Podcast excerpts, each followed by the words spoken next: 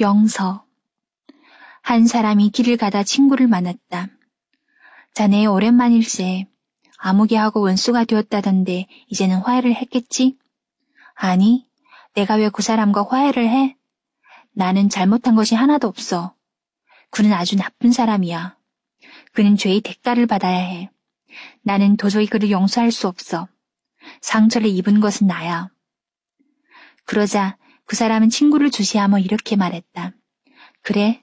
그렇다면 자네는 앞으로 절대 죄를 지어서는 안 되네. 자네가 여태까지 살아오면서 죄를 한 번도 안 지었다고는 할수 없겠지? 자네가 죄를 지었지만 그 누군가가 용서를 해주었기 때문에 어느 날까지 살아온 것이 아닐까? 그런데 자네가 자네에게 죄 지은 사람을 용서해 줄 수 없다면 앞으로 다른 사람으로부터 용서받을 생각은 말게나. 이 말을 듣고 그 친구는 고개를 떨구며 진실로 자신이 잘못을 크게 뉘우쳤다고 한다.